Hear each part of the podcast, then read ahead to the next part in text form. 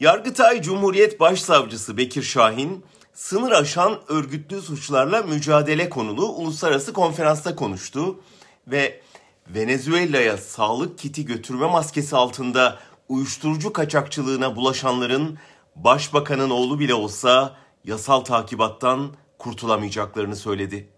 Desem inanmazsınız tabii.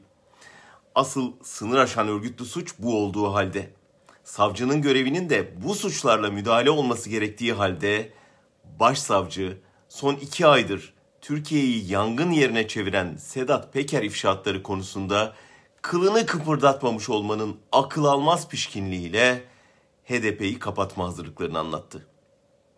Çevrede gazeteci olmadığı için ve bir Allah'ın kulu da çıkıp 6 milyon insanın oy verdiği partiyi Erdoğan'ın iktidarını tehdit ediyor diye kapatmakla uğraşacağınıza neden şu ortaya dökülen pisliğin üstüne gitmiyorsunuz diye soramadı. Sorunun cevabını hepimiz biliyoruz aslında.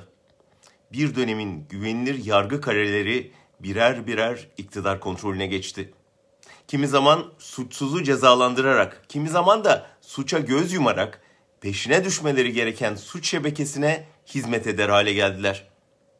Sadece şu son skandalda adı geçen Paramount Otel'in el değiştirmesi hikayesi bile sınır aşan örgütlü suç örgütünü ve onun kullandığı mafya liderlerini, hakimleri, gazetecileri, polis şeflerini, bürokratları ortaya çıkarmaya yeter. Ama bunu yapabilmek için önce meclise ve yargıya hesap verebilir bir iktidar ve bağımsız bir yargıyı kayıt altına alan anayasa lazım. İktidarı denetleyen, yargıyı cesaretlendiren, en ufak yolsuzluğu takip eden parlamento, medya, sivil toplum lazım. Denetimsiz Türk tipi başkanlık sisteminin nasıl bir bataklık olduğunu gören Türkiye, yakında güçlendirilmiş parlamenter rejime döndüğünde bu dengeleri de yeniden kuracak.